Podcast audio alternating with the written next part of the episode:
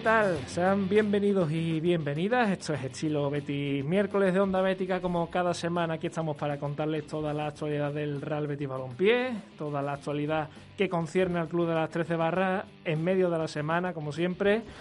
Y aprovechando y saludamos a todos los compañeros de todos los estilos Betis de esta Santa Casa de 9FM. Aquí estamos nosotros, los del miércoles, en este día en el que, bueno, ya saben y celebramos todos que el Betis va a jugar competición europea sí o sí, como diría que la temporada que viene, y solo hace falta saber cuál de las dos competiciones, si la Europa League o la Conference League. Todo dependerá de lo que ocurra el próximo sábado a las 6 de la tarde en Balaídos, donde el Betis en caso de ganar o, o de al menos igualar el resultado que logre el Villarreal en Valdebeba frente a un Real Madrid que recordamos que se está jugando la Liga, pues asegurará la Europa League y si el Villarreal logra al menos un punto más que el Betis, pues tendrá que jugar la Conference League. Hoy ha hablado sobre esto Loren, eh, Loren Morón en Radio Marca, ha dicho que el equipo no quiere jugar la Conference, digamos, que, que el objetivo es quedar sexto o quinto, también dependerá de lo que haga la Real Sociedad y que, bueno, y preguntado por su futuro, dice que a él no le gustaría irse, pero que muchas veces hay que pensar en uno mismo. También eh, en el capítulo de entrenamientos, eh, Manuel Pellegrini, que ha recuperado a Martín Montoya, que se perdió los dos últimos partidos y ya está dispuesto para jugar el último partido de liga. Fekir, que conocí ayer que se ha quedado fuera de la lista de Francia para la Eurocopa. Y en el capítulo de secciones, ya saben que el Betis Deportivo ha terminado la temporada. El Betis Fusal que ganó ayer por la tarde al Peñisco la 3 a 1 en Amate y que sigue la pelea por los puestos de playoff. Que desde las 9 y cuarto va a jugar el COSUR Betis en Fuenlabrada en un intrascendente partido ya para ambos, pero que bueno, que los de John Plaza pues quieren terminar ganando. Terminan este domingo la temporada en, Gran, en San Pablo frente a Gran Canaria y que el sábado eh, a la una, también vaya ahorita también para este mes de mayo, el Betis Femina que va a recibir al Rayo en el Villamarín, que se va a jugar además. Eh, quedan cuatro jornadas y en caso de ganar el Betis y que no ganen ni Español ni Santa Teresa, el Betis que va a certificar la salvación matemática. ¿Quién lo diría? Eh? Después de los primeros meses de competición. Ya saben que pueden comentar el programa con nosotros a través de Twitter, arroba Onda Bética, en Instagram, Facebook, en ondabética.gmail.com, donde pueden ponerse en contacto con nosotros para lo que quieran, todo tipo de consultas, de, de peticiones, lo que quieran. Y que este programa, como los de toda la semana, está patrocinado por Bingo Monte Carlo Andalucía, la mejor sala de Sevilla, que cuenta con titularidad de sala de primera categoría, donde se cumplen todas las normativas sanitarias, por supuesto, y que te esperan en la Avenida Cruz del Campo número 49, junto a la Gran Plaza, Bingo, Montecarlo, Andalucía. No estoy solo, como siempre digo, hoy bastante bien rodeado por este trío maravillas, eh, tridente de ataque que se sienta hoy a la mesa. Bernie Martínez, muy buenas. Pues muy buena Alejandro, otra semanita más aquí en estilo Betty miércoles y nada. Eh, por fin un programa ya con eh, después de tanto hablar de si el Betty iba a entrar en, en Europa, que sí, que no. Finalmente el Betty, por fin, en Europa. Eh, objetivo creo yo cumplido de la temporada y con todos los ojos puestos en el próximo partido para ver si eh, se consigue el objetivo primordial de entrar en la UEFA Europa League. Y nada, muy contento de estar aquí. Una gran sonrisa como siempre después de ese hito del Betty en la temporada y a por ello. Pedro González, muy buenas. ¿Qué tal? Muy buenas, encantado de estar por aquí una semanita más y ya por fin, como ha comentado Bernie, con el Real Betis Balompié en competición europea para la temporada que viene. Explica a los oyentes que has liado aquí, que me ha sacado de mi momento zen de hacer la intro y, y, un poquito más tengo que parar. Pues yo no sé muy bien quién ha pasado por aquí antes de nosotros, pero se ha lucido con, con este micro, con los cascos, no sé muy bien qué ha montado, pero está todo ya resuelto, ¿eh? así que podemos continuar sin problema. Ha sido un puzzle aquí, parecía una prueba de esta de, de un concurso. Y mi tocayo Alejandro Fernández, celebro que esté aquí con nosotros. Muy buena. Pues muy buenas tardes, muchísimas gracias por, por, bueno pues por estar aquí una temporada más. Ya sí que es cierto que por motivos laborales yo me despido, pero bueno, eh, evidentemente eh, muy contento sobre todo por, por haber conseguido el Betis el objetivo de, de la temporada. ¿Quién no lo diría por allá eh, por diciembre, noviembre, cuando el Eibar nos endosaba un 0-2 en casa? Uh -huh Pero bueno, eh, dispuestos aquí a comentar sobre la actualidad verde y blanca, sobre lo el, qué deparará el futuro y bueno, pues todo lo que quieras, aquí estamos. Y aprovechando que te vas a despedir hoy y no vas a hacer tu tradicional, eh, ¿cómo se llamaba? El, el capítulo de los, de los cedidos o algo así era. el análisis de Claro, los pedidos. anal- Análisis de los cedidos. Te voy a preguntar por algún nombre. eh, a, Aquí ver, estoy, a ver qué os parece. Estoy presto y todo- dispuesto y sí que es cierto y, y me pillas un poco de sorpresa, pero bueno, eh, Claro, claro, gracias. todo, se- todo se- Alejandro, será... tú, tú siempre estás preparado. Yo, yo tú siempre estás es- preparado. espero que sí. eh, eh, eh, sí que es cierto que en clave verde y blanca es difícil dejarme eh, sin, sin palabras, pero bueno, oye, eh, hay que estar preparado para todo. Hombre, lo digo porque, a ver, este penúltimo programa tampoco quiero que dediquemos mucho tiempo de hablar de mercados y demás, porque ya tendremos tiempo la semana que viene, último programa. Hoy hay que rendir, digamos... Si, si hay que defender a Antonio Cordón, hoy es el día, ¿eh? que Sí, la sí, semana sí, que viene no estoy. Bueno, Claro, por eso- Alejandro, por eso de, digo. eso de, la que, la- de eso de que la semana que viene vamos a hablar de mercado, aquí vamos a estar con la gamba celebrando, celebrando que el Betis ha entrado a la UEFA Europa League. Bueno, Bueno, claro, la Si, queda, año. si queda un ratito, hablaremos de mercado. Ten cuidado que esto se queda guardado, ¿eh? Bueno, pues habrá que tirar de hemeroteca, como, ta- como tantas cosas. Bueno, eh, vamos por orden y como siempre empezamos por los datos que dejó esta victoria del Betis ante el Huesca, que son unos cuantos y muy curiosos, así que Pedro, como siempre, te doy la palabra. Pues el Betis ha logrado su duodécima clasificación europea de la historia. La primera fue la temporada 63-64, clasificándose para la Copa de Ferias, el precedente de la UEFA, y la última, sin contar evidentemente esta, en la 2017-2018 de la mano de Quique Setién. Ahora evidentemente con don Manuel Pellegrini la vuelta a conseguir. ¿A ti qué te gusta más, la copa de feria o una copita en la feria? Eh, una copita a la feria más con cierta diferencia, te podría llegar a decir. Te podría llegar a decir con cierta diferencia. Oye, pero sí es verdad que, a ver, mm, que en unos 100 años, 110 años de historia, el Betis solamente haya jugado en Europa 13 veces con esta, es un poco feo, ¿no? Pues podríamos decir lo contrario, pero es la realidad. O sea, el Betis ha tenido momentos muy, muy buenos en su historia, con ese precedente del año 2005 de la entrada a la, a la Champions League, pero tirando un poco la, la fecha atrás y el calendario, los datos están ahí, ¿no? Eh, yo creo que no es ninguna sorpresa para los béticos de que a nivel de entrar en Europa y de quedar en posiciones altas de la tabla, el Betis históricamente tiene asignaturas pendientes. Eh, parece que esta dinámica está cambiando porque en estos últimos años, bueno, hemos tenido esa esas temporadas sin entrar desde, desde el paso de Enrique Setién por el banquillo del Betis, pero hemos vuelto. Y bueno, yo creo que, que lo- si, si algo tenemos los béticos es esperanza y, y ese sentimiento de que las cosas pues van a cambiar, ¿no? Y ojalá este, este paso de, de Pellegrini por el banquillo del Villamarín sea el inicio de, de que el Betis se asiente realmente en las partes altas de la tabla todas las temporadas y que tengamos que estar hasta el final de temporada pendiente de la liga y que no queden tres jornadas y ya, pues bueno, sea como has comentado antes con el COSUR, partidos intrascendentes y quedando un poco igual, tengamos chicha para el programa y que estemos ahí, y que la liga tenga pues más sentido, ¿no? Claro. Tocayo, pero le has, le has hecho esa pregunta a los dos yogurines desde la mesa, hombre. Hombre, vamos a ver.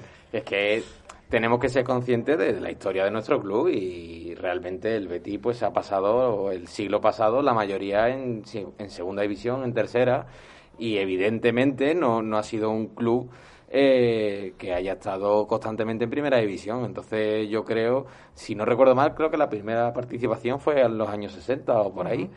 Pero bueno, 63, 64. pues eso, pero hay que tener también un poquito de conciencia. Sí que es cierto que el fútbol moderno, el Betis, bueno, pues ha intentado siempre mantener eh, ese, eh, esa clasificación europea y, y- y años venideros eh, siempre ha tenido un, ha cosechado un chasco, que ha sido el- un, un continuo eh, descenso en, a segunda división. Pero bueno, sí que es cierto que, que ojalá que esta sea la oportunidad que tanto estamos esperando de eh, pues tener o cosechar eh, varias eh, clasificaciones europeas y, y establecer al club en, en una posición alta de la tabla.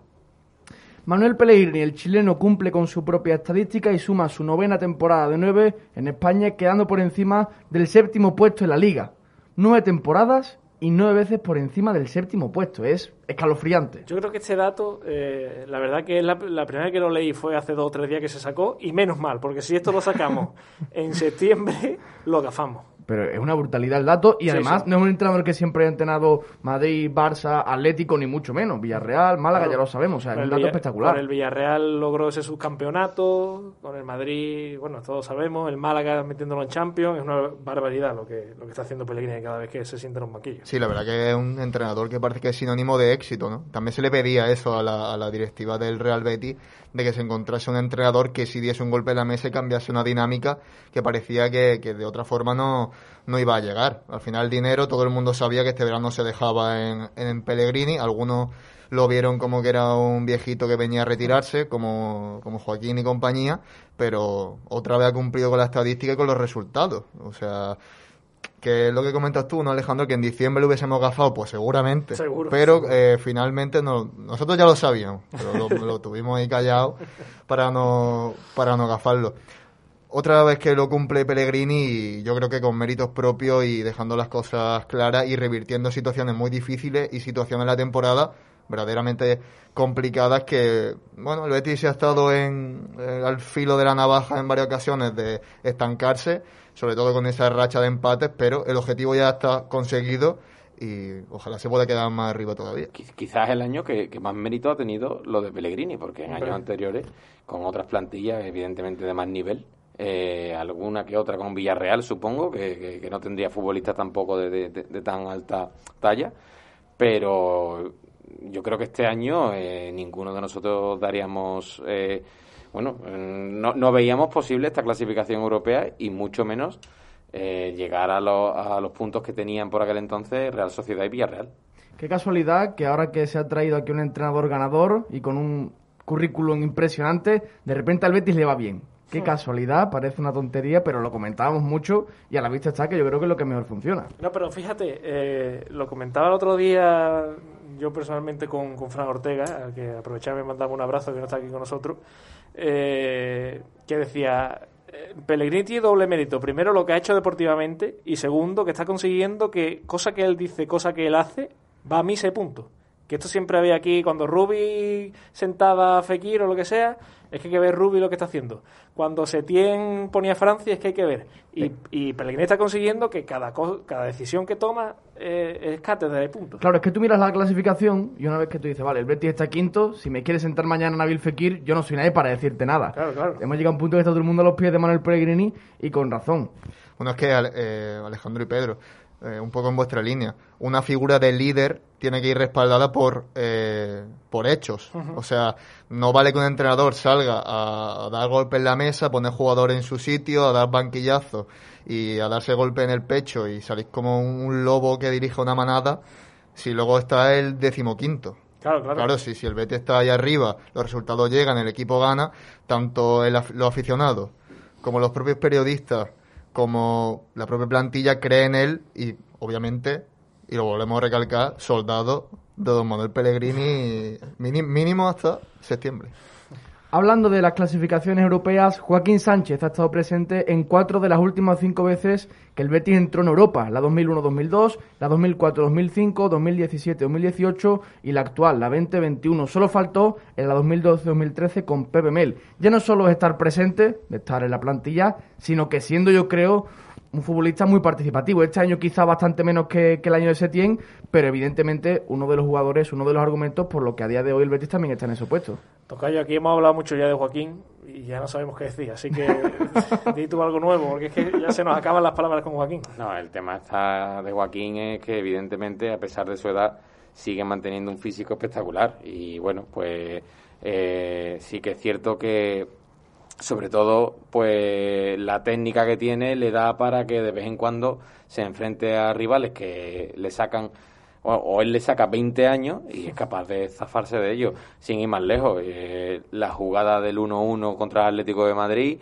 eh, no recuerdo si es Tripier o, otro defensa del Atlético, le hace un quiebro, abre a banda y este yo el que marca. Si no hace ese tipo de finta, eh, pues evidentemente no, no, el Betis no hubiese cosechado ese punto, ¿no? Y así muchísimos ejemplos. Entonces, bueno, eh, ¿qué podemos decir? Pero sí que es cierto que, que el bueno de Pellegrini ha sabido gestionarlo, creo yo, porque ha habido muchos partidos que a lo mejor, pues, por ejemplo, no ha jugado, eh, y eso está bien, porque el hecho, como estáis comentando, si Pellegrini sienta una vaca sagrada del, del vestuario, si lo hacía Rubi era cuestionado y si lo hace ahora Pellegrini, pues como tú has dicho, es cátedra.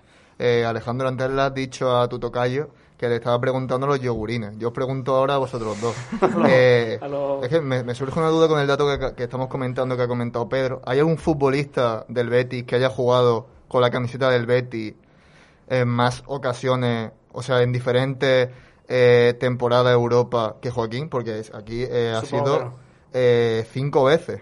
¿Habrá algún futbolista que haya jugado en más ediciones, competición europea que Joaquín? No, Porque sería imposible. otro, no récord, pero sería otro dato muy importante de que Joaquín sea de nuevo este el número uno en el ranking de sí, no, pero yo creo que no vamos apostaría seguro que no porque fíjate que la única temporada que el Betis ha jugado Europa que no ha estado Joaquín ha sido una vez solamente si en la época en la que Joaquín estaba en el Valencia en el Málaga y en la Fiorentina el Betis hubiera jugado en Europa cinco o seis veces pues entonces habría alguien ahí algún jugador seguro de hecho no sé si alguien llega a cuatro y a tres ¿eh? yo creo que no, ¿eh? Yo creo que no, no. no, no, no, es posible. Si no, sería curioso preguntarle al compañero eh, de la liga en directo. Eh, no sé si eh, creo que Fran Ortega Fran, Fran Martín. sí, pero creo Ah, no, Fran Villegas, creo que lo entrevistó en los Comegamba. pero sí que es cierto que es una buena pregunta, un buen dato a tener en cuenta. Borja Iglesias, el Panda, anotó ante la Sociedad Deportiva Huesca su gol número 10 en la liga. Únicamente Loren Morón, Sergio León y Rubén Castro habían logrado la doble cifra, los doble dígitos de goles en liga en los últimos años. Es cierto que bastantes de penalti, pero oye, hay que meterlo, que se lo digan a Fekir. Y además es muy curiosa esta estadística porque es que uno habla de 10 goles en liga, que, que bueno, que es que es bastante incluso asequible para un delantero medio eh, eh, de la liga pero es que tú miras atrás y solamente Loren el año pasado, Sergio León hace tres temporadas o dos, y Rubén Castro en su época, lógicamente, han sido los únicos delanteros que han llegado a marcar 10 goles o más en liga. O sea, es poquísimo.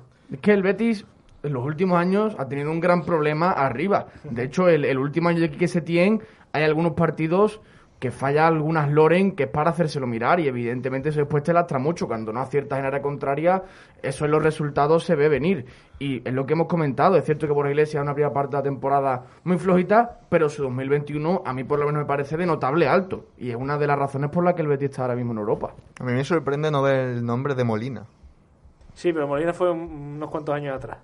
Bueno, eso es cierto. Como eran los últimos años, ya no sé hasta dónde tiras para atrás. Pero sí, es, cierto que, siempre yo creo que al Betis se le ha achacado mucho problema con los centrales, con laterales malos, pero es que a nivel de delantero, que hayan llegado aquí, hayan rendido, es que se pueden contar con los dedos de una mano, incluso si se tira eh, más para atrás, tampoco hay tanto. O sea, el Betis tiene, no diría mala suerte, porque ha tenido delanteros muy buenos, por ejemplo Oliveira, pero un, un, jugador que llegue aquí, el típico delantero que se haga una estrella y que la rompa con la camiseta de las 13 barras, se antoja complicadito. Es que ahora que lo dice Jorge Molina, eh, el año que el Betis sube, ¿eso qué, año era?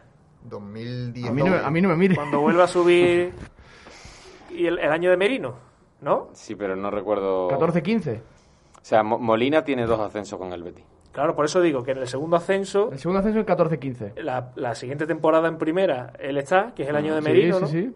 Claro, y, ahí creo que fue la última. Y de Musonda también. Y de, Musonda, madre mía. Y esa fue la última vez creo que jugó Molina en primera con el Betis. Al año siguiente ya en la época de Pollés y demás, ahí ya no estaba. No, claro. Claro, que ahí sí estaba Rubén Castro, que fue esta última temporada. Fue cuando llegó Sanabria, el año de Rubén Pardo y compañía. En cualquier caso, ya para terminar, ante el Huesca, el Real Betis logró la decimotercera portería cero de la temporada en Liga. Únicamente Quique Setién y Pepe Mel lograron tales cifras en las últimas temporadas. El récord absoluto lo tiene el Betis de la temporada 94-95, ojo al dato, con 20 porterías a cero. Es una salvajada, creo que difícil de igualar, la verdad. Sí, sí, muy, muy difícil. Pero oye, eh, yo quiero destacar un nombre. Eh, de, bueno, voy a destacar dos. Sorpréndeme. Eh, de la portería cero. El primero es Víctor Ruiz, que podríamos decir, y yo creo que aquí todos pensábamos que venía a ser fondo de armario, pero fondo fondo, de esos zapatos que no sabes qué lo, tiene. Lo que era Fedal, de hecho, vaya. Claro. Y está siendo titular indiscutible, callando la boca a mucha gente. Y otro, Claudio Bravo, que está aportando una seguridad desde la portería que, bueno, no vamos a decir que Joel Robles no la tenía, porque no la tenía, pero que pocos apostábamos a que estos dos fichajes que trajo Cordón, coste cero, que si vienen de la residencia tal y cual, ahí están, ¿eh? Ay, Cordón, ¿eh? Lo criticado que fue. Pues sí, a ver, eh, sobre todo eh, coincido contigo en el aspecto de Víctor Ruiz, es un futbolista que a día de hoy, mira, la saca bastante bien eh, jugada, va muy bien al corte, por arriba se está mostrando bastante contundente. Eh, y después yo creo que ha sido un poco un cúmulo de, de sinergia entre otro tipo de futbolistas. Hablamos también del gran nivel ejercido por Emerson, que tanto en ataque como en defensa está aportando muchísimo. Eh, la entrada de Miranda en el 11 yo creo que también le da muchísima contundencia en, en cuanto al aspecto defensivo a- al Betty. Y bueno, yo creo que el bloque que ha formado Pellegrini, que evidentemente tras acabar la primera vuelta, pues vio perfectamente el defecto que tenía este Betty, y era la gran cantidad de goles encajados. Eh, lo comentó creo que en la rueda de prensa de- del, del anterior partido, creo que la diferencia entre una vuelta y otra son cerca de 16 goles Es una locura, sí. es una burrada lo que tú estás comentando, las porterías a cero. Y bueno, es que esto es el fútbol realmente. Eh, si tú defensivamente tienes un mal partido, eh, o sea, al revés, tienes un buen partido defensivamente y arriba pues no llegas, mínimo tienes el empate. Y eso le ha valido muchísimo al Betis. Tanto así, bueno, es que el Betis solo ha perdido dos partidos. ¿Podríamos poner como ejemplo de lo que comentaba Ale, el partido el otro día frente al Huesca? A pesar de Ahora que... ahora hablaremos Bueno, bueno, ahora hablaremos sobre ello. Ahora hablaremos de eso, que además apareció la Virgen. hoy no estoy solo, hoy no estoy solo Bueno. en, mi, en mi Vamos a tener aquí un bonito debate. Mariana, ¿quieres apuntar algo de esto? Pues que Alejandro, tú has dicho, cuando, antes de que, de que hablase tu tocayo, de que Víctor Ruiz había quedado ya boca, y es cierto, pero yo creo que sus primeras apariciones con la camiseta del Betty, Hombre, el día de un, Bilbao... un futbolista que debuta Sus primeras no, su primera. Su primera, sí. Ya Yo solo recuerdo en Bilbao. y se presenta con, con ese as bajo la manga, Sí, sí. Joder. o sea, yo entiendo que si llegó con mala fama, que era un abuelete, De Turquía venía. Que, que venía de Turquía, que tal, y ya llegó con un poco con, con mal agüero. Hmm. Eso no lo justifico de ninguna manera, pero es cierto que si a eso le suma su primer partido con el Betty, yo entiendo que la gente pues se echase encima de que pensara muy mal de Víctor, que iba a ofrecer ese nivel a lo largo de la temporada y también lo criticamos aquí. Ahora, que yo no sé si, si será mano de Manuel Pellegrini o será el propio futbolista que al final pues ha cogido ritmo y acabó aclimatándose y volviendo a un nivel pues de primera división que ha firmado una temporada buenísima y ha acabado pues sí callando bocas. Pero ese apunte de que al inicio de su temporada personal yo entiendo que se le que encendiera mucho fuego. Hombre, yo estoy con Bernie porque también recordemos aquel partido frente al Cádiz que tiene dos o tres acciones en las que el Choco Lozano recuerdo que le pilla en velocidad y es que ni lo huele. Un central que evidentemente cuando tiene que correr a su espalda sufre una barbaridad. Es su mayor carencia, yo diría con diferencia. Pero yo creo que en este 2021 ha aprendido a estar con eso. Es decir, yo creo que ha aprendido esa carencia, un futbolista con mucha experiencia, ha visto que, no sé en Turquía cómo le iría con ese tema, pero aquí en España lo es cierto que le ha lastrado mucho y yo creo que ha ganado mucho. Parece un central que en el centro lateral es muy seguro y que frente a Ibar y frente a Hueca creo que ha realizado partidos muy, muy, muy completos y a tener en cuenta. Por tanto, estoy contigo, Ale, que Víctor Ruiz es uno de los nombres propios de la mejoría defensiva del Betis, más allá de Mandy, que evidentemente ha hecho en 2021 muy completo, y de Bravo. Y una cosa muy importante, y es que pocas veces Víctor Ruiz tiene fallos groseros.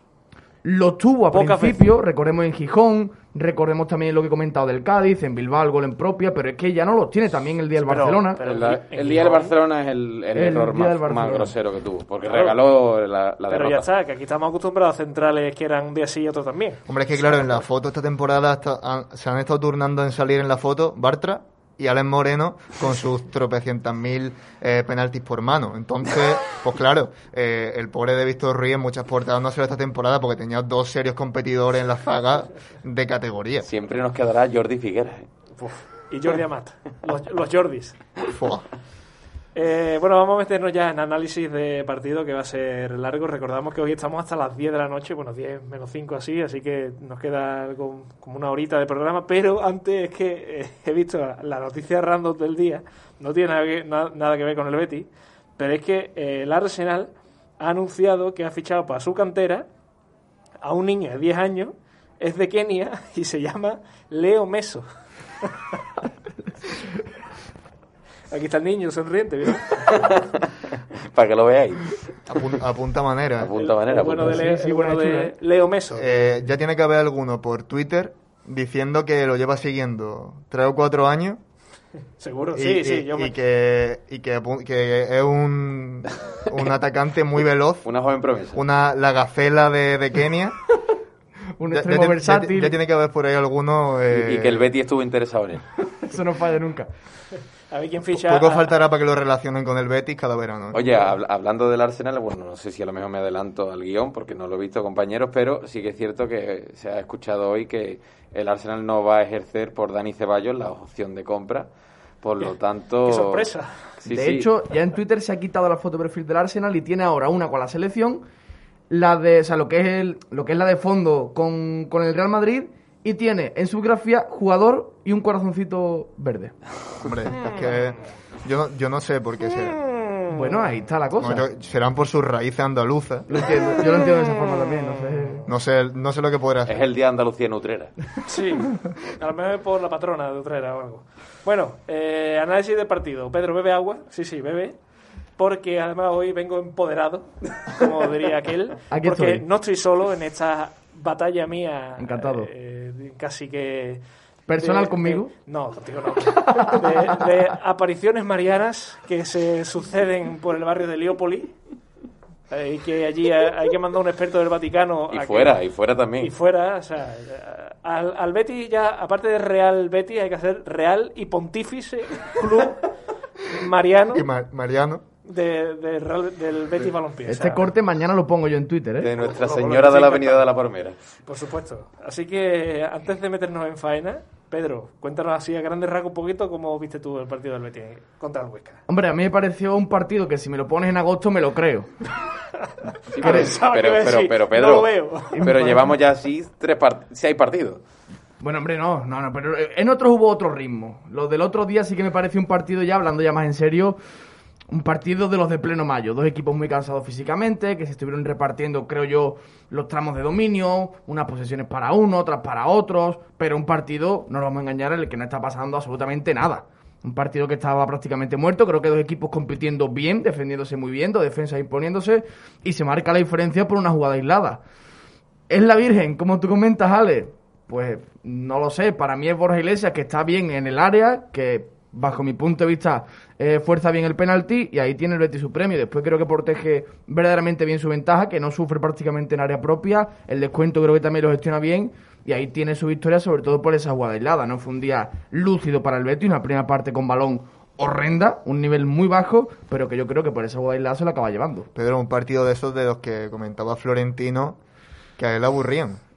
Hombre, si no te aburre eso, pero es que el fútbol tampoco tiene por qué ser un entretenimiento, un espectáculo. Yo creo que el romanticismo del fútbol, y ya termino con esto porque esto... El Seguimos, romanticismo. Ahora, seguimos, a, ahora va a salir por el romanticismo. seguimos con el análisis, el romanticismo del fútbol yo creo que está en ser aficionado a algún equipo. Y si tú eres del Betis, el otro del partido fue infumable, pero había mucho juego, por tanto, ahí está lo entretenido. Te voy a hacer la pregunta del millón, Pedro. Sorpréndeme. Es una pregunta que no quiero... O sea, la respuesta yo me la sé, pero quiero que tú me la digas. Venga. ¿Cuál es la diferencia entre el Betis Huesca y el Eibar Betis? Entre el Betis Huesca y el Eibar Betis. ¿Vale? Pues que... La respuesta es muy sencilla, o sea... Bueno, no, no sé. Es el caballo blanco de Santiago. no sé cuál pretendes tú, cuál, es, cuál, que- o sea, cuál crees tú que es, pero para mí, que el día del Eibar, el Betis estuvo 45 minutos defendiendo a 5 o 10 metros de Bravo y que el otro día compitió muy bien. Como diría un profesor mío de filosofía, te está liando, primo. Eh, sorpréndeme, ¿cuál, ¿cuál es la diferencia? Que el Betis ganó. Ah, bueno, pero pensaba que era a nivel de juego, que ganó ya lo sé, me meto en resultados de fútbol y lo veo Pues- también. pues ahí está la cuestión, que cuando, Pero, hombre. que como el Betis gana, pues ya está, aquí no pasa nada. Bueno, pero también hubo Pero otra que- diferencia, es que hubo, Betis hubo se- otra diferencia, que el Huesca no le tiró puerta al Betis. Pero es que el Betis, estu- bueno, sí, ya. Pero Que es no es poco. Pero es que el Betis estuvo a, a una llamadita, a, a dos minutos más de bar para que el árbitro no pitara el penalti y te comes un 0 a 0 como una catedral y teniendo que ir. el- el- Otra vez estamos el- con los supuestos. El sábado a Vigo. Y el Betis también estuvo a un error de Bartra de no perder en Eibar. Es que si nos ponemos en el plan de Lisi, pero el plan de Lisi no vale para nada. Bajo mi punto de vista, lo que pasó, pasó. Y si Borja Iglesias provoca un penalti, Como, ahí como está. dice la canción. lo, que pasó, pasó. Eso es el fútbol, lo que pasó, pasó. Y el Lisi, yo, sí, o sea, yo creo que el Betis en Eibar hace una segunda parte horripilante.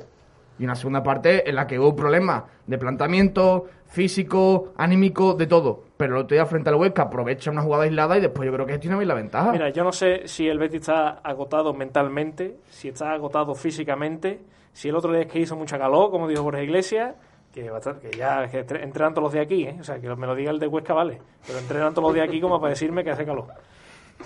Y, y todo eso, que, que Canal estará mal, que vale, lo que sea, pero que el Betis lleva un mes, un mes y pico jugando muy mal y que le está sirviendo le está valiendo con el colchón que ha sacado, sobre todo de esas cuatro victorias consecutivas, de que no pierde desde hace un mes y medio y que los de abajo no están empujando, porque ahora a última hora el Celta de Vigo ha ganado cinco partidos consecutivos, el Granada se puso ahí casi casi que la lió con el Cádiz, el Athletic Bilbao que ya no da para más y estaba pendiente de las Copas del Rey y al final no le está sirviendo de nada porque ya es matemático que ninguno va a acabar entrando en Europa. Pero que el Betis se la ha jugado con fuego, se la ha jugado muchísimo. ¿eh? Y aquí nos estaríamos llevando a la cabeza si el, si el Betis hubiera perdido el otro día o empatado. No, perdido, que podría haber perdido perfectamente. ¿Por qué puede, si no le tiraron a puerta, ¿por qué puede haber perdido? Bueno, vamos a ver, porque, porque lo mismo que, que el Betis saca ese penalti a favor, lo puede haber sacado en contra. Es que la, estaban las mismas posibilidades. La misma posibilidad estaba, es cierto que el partido está para caer para un lado y para otro. Pues ahí está la pero cosa. si es tu delantero el que acierte y no el de ellos, es Bueno, que. magnífico, lo, es aplaudi- lo- aplaudimos, pero que si tú te estás jugando entrar en Europa mm, y es el partido decisivo, un poquito más de ambición, por favor. Pues fue, lo de la ambición sí que no te lo puedo comprar, Ale. ¿Cómo que no? Vamos Pero. ¿por qué crees tú que es problema de ambición? Es decir, yo. no, que- no, no, yo no digo que sea problema de ambición. Ah, vale. Yo digo que es problema de que el equipo estará agotado mentalmente, que no le da Eso ya para otro más la tema, cabeza, eso son cosas que no se pueden o que no le da más físicamente. O sea, si Emerson lleva 3.000 minutos, eso no es falta de ambición. pero que si tú tienes ambición por decir, esto se gana ya, porque el Huesca además, a mí, no sé a no es cuestión de querer, creo yo. Pero a mí, no me sorprendió, a mí me sorprendió que el Huesca no tirara a puerta porque sale Pacheta después en rueda de prensa y dice vaya el penalti que nos han pitado cuando nos estamos jugando la vida. Oiga, pues si usted se está jugando la vida, tira a puerta aunque sea. Que Claro, no se ha enterado. es no la se otra- es la otra cara de Todavía moneda. eh, Sandro no se ha enterado si está jugando Claudio Bravo. a, a- a día que estamos. Entonces no me venga con rollo de penalti. Pero el que tiene que el que tenía que dar ese pasito al frente y, y finiquitar esto desde antes era A el ver, Betis. Tenía que darlo y debía darlo. El No tema, el- sí, pero ¿podía darlo? O sea, Bueno, le- vamos a ver, pero Pero, es por, o sea, pero, o sea, pero ¿por qué siempre es cuestión de querer? Y de cuestión de ambición y de suerte. A lo mejor es que el equipo no le da para más. A lo mejor que el equipo está reventado físicamente, Pero que los mejores del equipo no te están dando para más porque están llegando fritos al tramo final. Pues entonces que no salga después Pellegrini en rueda de prensa a, a- a decir que sí, que la ambición del equipo y Lauren, Loren hoy diciendo que el equipo no quiere quedar séptimo, que quiere pero quedar porque sexto. la rueda de prensa, yo, mm, eh, yo lo comenté, recuerdo al principio de temporada que Bueno, lo pues- comenté. pues que salgan y digan, mira, estamos muertos físicamente. Si quedamos séptimo es un éxito porque este equipo el año pasado quedó el 15. Pero que lo digan y no nos mosqueamos. yo no me y, la, mosqueo, y la- desde y la luego. gente lo asume y dice, mira, es que el equipo está fatal. Ellos mismos lo dicen, que Pellegrini el otro día por fin dijo que el equipo estaba con, con muchos partidos en las piernas muy cargados.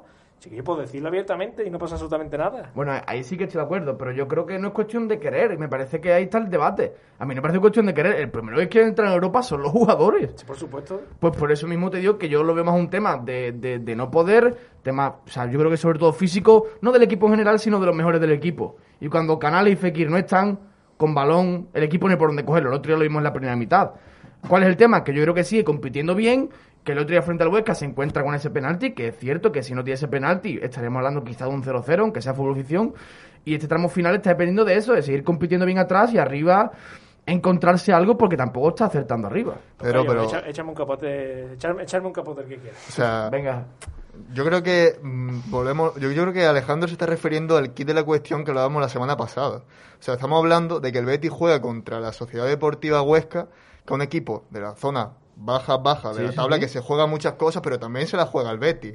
O sea, el Huesca se estaba jugando no bajar, pero es que el Betis estaba eh, jugando entrar en Europa y Sí, ya dar el, el sorpaso final para cerrar el debate y, y poner un- una muralla detrás para que los rivales no estén, pues bueno, eh, con, con- con la nuca, soplándote la nuca.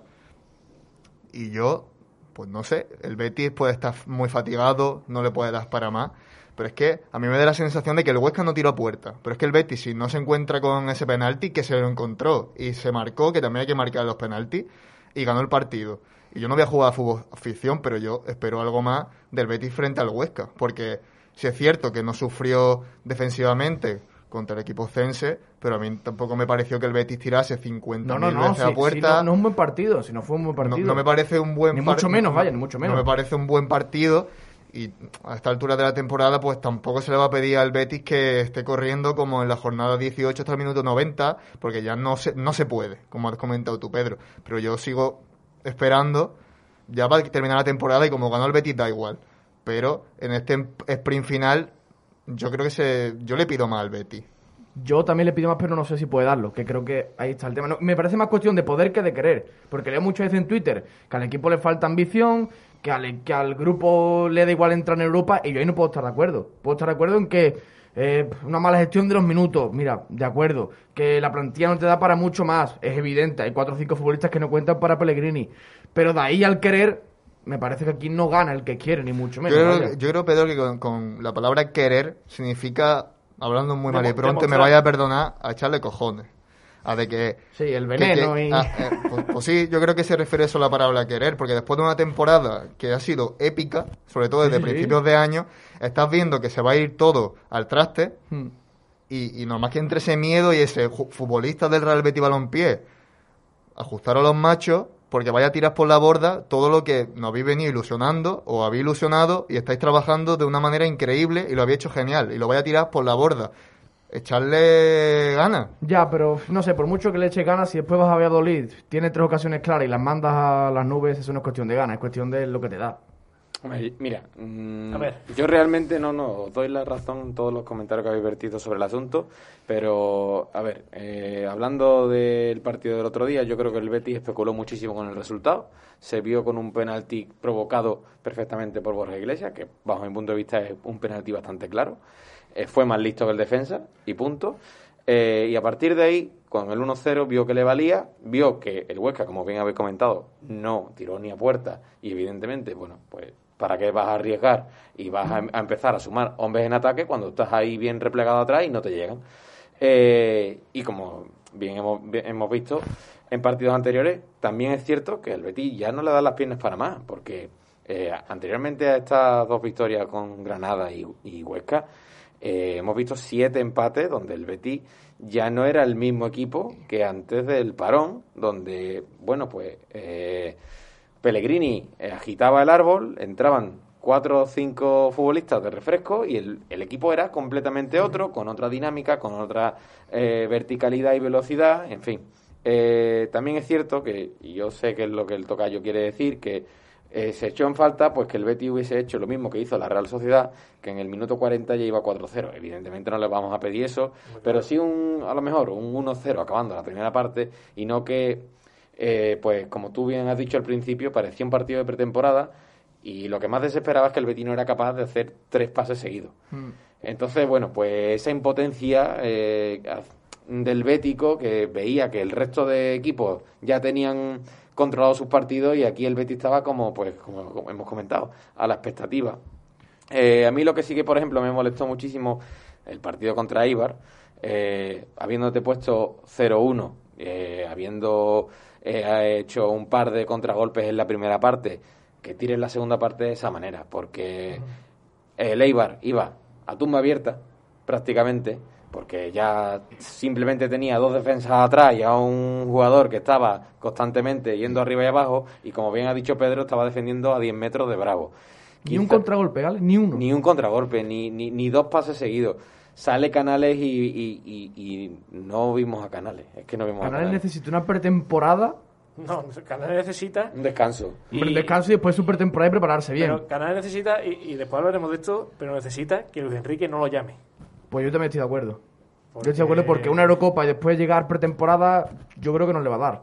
Veremos también cómo gestiona a Pellegrini a, Canales de cara a la temporada que viene, y de eso hablaremos pero me parece que, o sea, yo no creo que el equipo esté mal físicamente, pero sí que me parece que los mejores del equipo están mal físicamente. Es decir, Fekir, Canales, Emerson, Guido, lleva una carga de partidos considerable. Y yo creo que el Betis depende de todo, sobre todo de Canales y Fekir cuando tiene la pelota. La primera parte, Fekir lo traía contra el Huesca. La nada, ¿eh? La nada. Y la de, la de Joaquín también, pero claro, Joaquín, el tema de la edad, te lo puedo comprar, pero Nabil Fekir ha llegado al tramo final de temporada frito físicamente. Si eso te lo compro, de eso me parece muy bien pero que al final Eh, que esto es lo que hemos, hemos sí, que hablado. sí, que sí. que- no, que sí, a ver, pero, pero que esto es lo que hemos Pero es importante, ¿eh? que- sí, pero que hemos- es lo que hemos hablado muchas veces.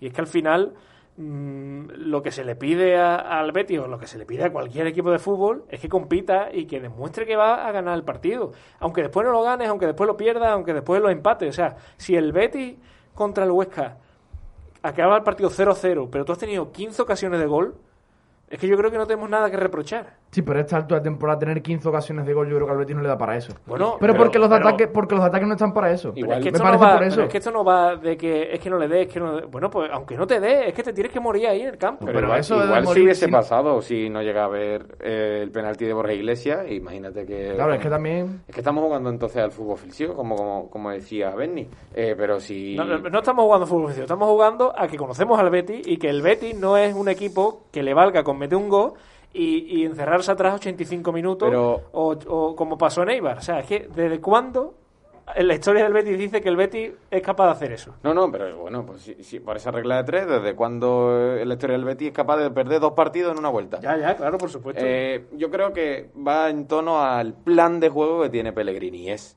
tener la posesión, intentar llegar, pero la defensa. eh, Sí, sí. Bien replegada atrás y que nos lleguen lo menos posible. Y así ha sido todas las lecturas de todos los partidos. Por eso coincidíamos tú y yo en que una vez más al Betis se le aparece la Virgen. ¿Por qué? Porque el guion es muy parecido al Betis Getafe, Cádiz Betis, Huesca Betis y, en fin, todos esos partidos que por H o por ver el, el, el partido estaba muy igualado, pero mm, por una acción eh, o por un eh, pues eso un aluvión de- detalle. un detalle o lo que sea o, o de repente hace un cambio eh, Pellegrini y el Betis pues se activa hace dos, 10 minutos de buen juego y viene el gol y otra vez atrás entonces yo creo que en eso sí que el Betis ha sabido competir Es que le da con eso, ha eso le da aprendido, para ganar, ¿eh? ha aprendido a competir y eso también lo hemos echado muchísimas veces en falta, sobre todo en temporadas anteriores, cuando el Betis ha ido, sin ir más lejos, a Leganés y te han metido tres goles. Y, Pero es que eso Sí, parece sí, que no ha pasado aquí nunca, ¿eh? y, y encima la, la grada de Butarque riéndose de Quique Setién. Sí. Por ponerte ese ejemplo, ¿no? De ese día en cuestión. Y eso a día de hoy, vamos, yo no lo veo con Pellegrini. Muy difícil tiene que ser que al Betis lo desarbolen con tres goles, eh, o con cuatro, o con una goleada, y que el Betis haya tirado el partido en el minuto 30, como Pero pasó por calentar. Yo creo que lo que más factura le está pasando a esta versión del Betis de Pellegrini del 2021 es cuando los de arriba no están metiendo las que tienen y cuando el banquillo ya no aporta tanto. Me parece que es lo que más le está latrando. Ya, Porque al final yo creo que el plan es lo que comentaba, le lleva mucha razón. Me defiendo, compito y arriba el Betis otra cosa no, pero cuando los jugadores también calidad tienen. Canales se le puede ocurrir una locura, Fekir como en Villarreal, Borja Iglesias en racha de goles, Aitor Rival que de vez en cuando se apunta a sus golitos. Normalmente, por lo general, le da con eso para poder ganar. Ya, claro. Cuando los de arriba te han fallado las ocasiones, ahí es cuando tienes otro problema. Pero de todas formas, eh, no sé si ustedes pensáis lo mismo. Esto eh, forma parte del plan de Pellegrini. O sea, él, él Sí, sí, de hecho- sabe- él es inteligente y él sabe que ahora mismo el equipo pa- da para lo que pueda dar y lo que da es para mm, hacer que el partido no se te haga muy loco, mm, hacerlo largo y ya intentaré yo meter una mm, por lo civil o por lo criminal o que se aparezca la virgen que sea. ¿Qué ocasiones tiene durante los partidos? Hay que decirlo, Sí, ¿eh? sí, sí. Hombre, claro, y, y al final mantiene la portería a cero o, con- o encaja pocos goles. Pero aún así, ¿no creéis que Pellegrini está un poco como tragándose su propio orgullo? Porque si recordáis esas imágenes, ese vídeo que salió del vestuario, bueno, del vestuario no, de- del túnel de vestuario de Valdebebas con el empate en el marcador, el descanso y pidiendo a los jugadores que hay que ganar, o sea, que, que lo tenemos ahí, que podemos ganar al Madrid y, y recriminándole a Canales y, y diciéndole que tiene que ofrecerse más, que tiene que correr más. ¿Vosotros creéis de verdad que Pellegrini se conforma con esto? ¿Con ganar los partidos de esta manera? Pues a lo mejor viendo, a lo mejor Pellegrini es consciente del punto en el que se está de la temporada y sabe que sus futbolistas ya no pueden ofrecer eso ni aunque se lo pida y aunque se lo exija. Entonces eso ya sería cuestión de que Pellegrini sepa perfectamente cómo están físicamente sus futbolistas. Pues yo creo que Pellegrini es un entrenador muy ambicioso, creo que siempre lo ha demostrado cuando ha salido a rueda de prensa y en imágenes como la que tú acabas de comentar en el túnel de Valdebeba, pero tal vez han pasado esta jornada y ya no puede seguir con el mismo discurso porque es técnicamente imposible. Y yo, y yo quería hacerle una pregunta a Pedro o a Alejandro. Y a ver, hemos comentado, y, y creo que lo hemos hablado poco esta temporada, ¿eh? el tema de las contras, que hace unos minutos hemos hablado de ese tema. Espectáculo. ¿Cómo se soluciona eso? ¿Qué le falta al Betis? ¿Es cuestión de los futbolistas? Es cuestión de entrenarlo, es cuestión de seguir entrenando y evidentemente porque un, un contragolpe son eh, pases muy rápidos, eh, con carreras al espacio y depende de, de una concatenación de aciertos y evidentemente también juega el, defensa, el rival, en fin, que, que no todas las contras eh, se hacen o se cumplimentan de la misma manera. El Betis, por ejemplo, sin ir más lejos, recuerdo una contra de libro eh, ¿En el Sadar, en el Sadar con, gol de, con gol ¿Del, Panda? del Panda, inclusive también el Sadar con el segundo de Miranda. También. Eh, y bueno, en fin, que eh, sí que es cierto que bueno, pues que el Betis sobre todo también se ha basado muchísimas veces en, en eso, en tener jugadores rápidos, sobre todo por banda, para evidentemente hacerle daño al rival, sobre todo cuando está bien replegado. Sí que es cierto que en los últimos partidos, sobre todo recuerdo la contra del Elche, eh, al, trote, al trote de Wanmi, eh, y alguna que otra más, eh, y bueno, pues evidentemente... El otro día con Guido Guardado, Eso también, eso también. Deberíamos hacer un top 3 de, de momentos chufla de esta temporada, ¿eh? porque para mí esa jugada que decía Alejandro de, de la contra de Juanmi, para mí está en el top 3 mínimo. Sí, sí, no, no. Pero bueno, mira, yo creo que, yendo a, tu pregunta, pues eso, eso es entrenarla. Y yendo a la pregunta anterior, eh, pues mira, yo creo que Pellegrini, evidentemente, eh, no se conformará porque es un, ha demostrado que es un entrenador ganador con muchísima ambición, pero también tenemos que tener en cuenta que Pellegrini llega aquí con una plantilla ya hecha, sin ningún margen de maniobra en un mercado donde el Betis no tiene dinero, hace cuatro refuerzos de aquella manera con eh, pues eso, eh, a coste cero, tirando de cantera. Yo pienso que si Pellegrini está aquí dentro de dos temporadas y crea una plantilla acorde a sus pensamientos futbolísticos, entonces ahí sí que le podremos recriminar que por qué no has hecho esto, por qué no has metido a tal, por qué no has metido a cual, porque entonces sí que habrá tenido margen de sobra para establecer una plantilla hmm. de su propio gusto. O sea, yo lo de Pellegrini este año le doy un valor enorme. Pero ya, ¿eh? O sea, lo que suceda el sábado me parece otro tema. Pero lo que ha hecho Pellegrini con esta plantilla me parece espectacular. Y yo tengo una pregunta para vosotros sobre Cordón, el mercado pasado. ¿Creéis que a día de hoy el Betis estaría en la posición en la que está y la dinámica, sensaciones, etcétera, de la temporada, en vez de con Miranda, Víctor Ruiz y Bravo, y Bravo con Alex Moreno, Bartra y Joel? Eso es full oficio. Lo es, lo es, evidentemente lo es. No, pero seguramente no. Por eso me parece también que dentro de ese mercadito de con lo que yo pueda meterte aquí libre, me busco lo que sea, creo que ha sido un subidón de nivel. A mí me parece la diferencia entre Víctor Ruiz y Bartra abismal, bajo mi punto de vista. Bravo entre Víctor Ruiz y Bartra. Entre Víctor Ruiz y Bartra me parece abismal. Ah, pensaba que decir entre Víctor Ruiz y Fedal. No, yo me, claro, yo me refiero porque al final acaba como titular y como estaba la temporada pasada, por eso yo me refiero. y, Bartra es titular al principio junto con Mandy, es Víctor Ruiz que le gana un poco la partida a todos. Cuando, con la lesión de Bartra, la diferencia entre Bravo y Joel, ya la hemos contado muchas veces aquí, así que yo creo que también ese subidón de nivel atrás en la defensa a mí por lo menos me parece que también tiene mucho que ver en la pues, clasificación. Pues, fuera de micro hablábamos mucho de, de, cómo en ese gol frente a Leibar eh, yo he visto mucho, muchos béticos atacando a Bravo de que el gol es culpa suya y de que se lo come Para mí no. con patata. Para mí no, principalmente porque el centro es muy bueno. Me parece un centro que va muy tenso entre defensa y portero. No sé, yo creo que también es una buena acción de Leibar, ¿eh? O sea, yo creo que Rodri no tiene mucha culpa porque un pase en profundidad yo creo que no llegaba. Creo que Bravo no puede salir porque es un centro, como digo, muy tenso. Y yo creo que tampoco me parece un error como el día de Granada ni nada por el estilo, pero sí que Bartra creo que puede hacer algo más. Ya, bueno, yo Porque al final la marca es que remata solo. Vamos, yo, te lo decía como curiosidad para picarte un poquito. No, yo, creo, yo, creo, que Bravo no Pero, se pero está claro que, Bravo. Yo creo que Bravo eh, Nosotros no hemos olvidado de hablar de la portería en este programa, por poner un ejemplo, cuando antes era primer punto de la tertulia. el día del derby. Joel Robles, ¿no? Y hemos pasado de hablar pues casi, casi que semanalmente de la portería, habiendo un poco despreocupado y sentirnos seguros. Pero mira, eh, seguro. comentando el tema de Bartra, que, sí que es cierto que sale en la foto del gol, pero coincido con, con, Pedro, es que yo creo que es una muy buena acción de Leibar. pero también tendríamos que tener en cuenta, y Pellegrini yo creo que sí también se ha dado cuenta de esto, eh, la cantidad de despejes que hizo Bartra el día del Eibar. Siempre. Eso también hay que tenerlo en cuenta, porque yo creo que Quique García, que venía de marcar en los tres partidos anteriores, no hizo nada por culpa de Bartra. Y también Víctor Ruiz, ¿no? Me refiero. Pero que mm, eso también se tiene en cuenta. Si no, Pellegrini no sienta a Mandy con el nivel que tenía Mandy. A mí me ha extrañado, ¿eh? Yo creo que, que, que no le ha beneficiado el cambio, ¿eh? No, yo, yo también pienso que... Sobre todo por fallos, yo creo que, que no... Me Hombre, parece que ha salido perdiendo el, el equipo. más grosero es el de Granada.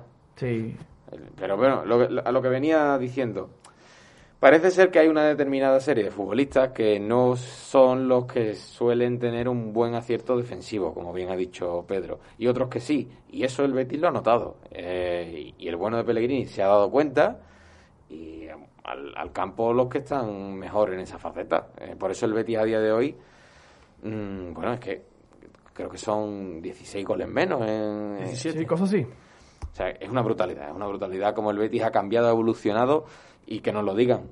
Eh, cuando, por ejemplo, hace unos cuantos meses veníamos de encajar cuatro goles contra el Bilbao y dos contra el Eibar y un, también un par de goleadas frente a Barcelona, Getafe. Getafe, en fin, es que, es que te pones a pensar ahí que el Betis ha evolucionado tanto que es que yo creo que ya te digo, eh, Pellegrini ha dado con la clave. Es que está Pellegrini a un paso más allá, bueno, esto es evidente, ¿no? De, de nosotros. Porque yo recuerdo aquí los programas de noviembre que yo os comentaba, mi opinión, que yo no le veía solución posible a la baja de canales. O sea, a mí no se me ocurría cómo el equipo podía tener mejor la pelota y defender mejor. Yo no le veía solución. Hasta que de repente va Pellegrini, te mete a Rival, te mete a Miranda, se quita en medio a William Carballo, también entra Elnez en los once, y, y, y Paul también, tiene un buen tramo en enero, y de repente todo cambia. Entonces, claro, ya después cuando Pellegrini, que es aquel que sabe, faltaría más, lo cambia, ya podemos venir nosotros a contar lo que ha cambiado. Pero evidentemente, en noviembre, diciembre, yo no le veía posible solución a que el equipo mejorara defensivamente y mucho menos con la pelota. Y lo ha hecho, sobre todo, sin, sin el balón, a un nivel yo creo que espectacular. La semana que viene, cuando analicemos en global la, temporada, eh, hay que hablar seriamente de todo esto, pero aún así eh, hay que resaltar eh, cómo ha sobrevivido el Betis y cómo ha sobrevivido Pellegrini a ese tramo mm, de lesiones, positivos en COVID, que ha tenido que Pellegrini que tirar de Paul, cuando Guido era insustituible, sin canales. No, Canales ya había vuelto en esa etapa, creo. Bueno, había vuelto, pero estaba un poco de aquella forma. Sanabria que se acababa de ir y, y nadie con- eh, confiaba en Borja y, y Loren. Mm. ¿Cómo, o sea, cómo ha salido vivo el Betis de ahí? Es, es un milagro, vamos. De hecho, se hartó de ganar partidos en Liga y fue cuando fue pasando rondas en Copa. El mes de enero y febrero del equipo, es que, lo has comentado tú del colchón, enero, febrero, marzo le ha dado prácticamente al Betis para plantarse en Europa y tener un colchón más que considerable. Sí, sí, sí. O sea, ya no solo eh, todos los problemas y las malas rachas que ha tenido el Betis, lo que, lo que habéis comentado, de que ha tenido también muchas piedras en el camino, Sí. como otro equipo de la liga, porque es la realidad, pero Pellegrini ha sabido rehacerse, ¿no? Ha sido un, visionario, ¿no? Pedro decía, no sabíamos cómo iba a salir el Betis de esa, y supo resarcirse y meterse en el tramo de la temporada que le ha dado para entrar finalmente en Europa y que ha hecho que se cumplan los objetivos. Eh, es que acabará la temporada y la semana que viene y seguramente a principios de la siguiente temporada seguiremos hablando de un Betis que es que ninguno comprábamos que se clasificase para Europa antes de, las- de las campanadas de Año Nuevo, un giro de 180 grados que pocas veces se le ha visto al Betis con esa capacidad de darle la vuelta a la tortilla, de mostrar de qué pasta está hecha el equipo y callar muchas, pero, pero, pero que muchas bocas, porque es que mm, no digo que sea eh, en general, pero ya había incluso voces que decían que Pellegrini que no se iba a comer los, los mantecados en Navidad. Y ahora estamos en un punto en el que, pues bueno, la temporada que viene ya pu- puede terminar de, de consolidarse. Y yo lanzo una pregunta y es, si el Betis entra o no entra en UEFA Europa League, ¿cuál es el techo de la próxima temporada? Porque... Complicado, de- pero... de- Partido a partido. Es complicado, pero yo creo que la temporada que viene es para ser positivo, porque digamos que entre enero y febrero este año le ha dado prácticamente para meterse en Europa League o por lo menos estar bastante arriba en la clasificación. La temporada que viene, que yo entiendo que desde septiembre partirá con este plan de, de este 2021, con esta idea, con el nivel de los futbolistas creo que bastante positivo de algunos sobre todo. También hay que ver el mercado, a ver que ver Cordón cómo resuelve lo de lo de Mandy y lo de Emerson, pero si Pellegrini continúa con esta idea, que entiendo que lo hará porque es lo que le ha funcionado, creo que es para ser optimista. De todas formas, esto ya lo hablaremos la semana que viene cuando, cuando acabe la Oye, campaña. eh, hablando de Mandy y Emerson, eh, quiero preguntaros por esa foto que se hizo viral de un fotógrafo de ABC, si no recuerdo mal, no recuerdo ahora mismo el nombre, de Mandy y Emerson, eh, sentados y prácticamente tirados sobre el Villamarín, el verde, haciéndose fotos, reflexionando. Nostálgicos. Olía a despedida, que la de Mandy ya no la esperábamos, la de Emerson, pues quizás dolía un poco. Pero no sé, ¿cómo analizáis todo esto? ¿Lo vais a echar de menos? ¿A quién vais a echar más de menos de los dos?